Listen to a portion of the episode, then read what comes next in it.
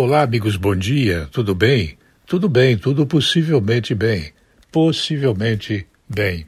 A história é antiga e não há tempo para fazê-la reviver em todos os momentos.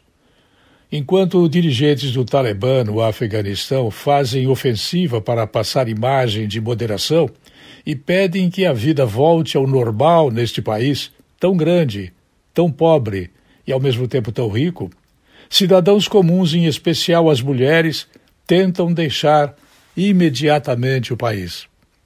Sabem elas, sabem eles, o que irá acontecer. Inicialmente, uma oferta de negociação. Ao não haver negociação, haverá fuzilamento de pessoas. O rico desenvolver de um país tão pobre e ao mesmo tempo tão rico é a consequência direta de uma malversação do pensamento do que seja liberdade. É importante que nós todos acompanhemos o que irá ocorrer no Afeganistão para podermos saber quão importante é o trabalho dos Estados Unidos em relação ao mundo, com relação a todos os que querem prevalecer num ambiente de liberdade.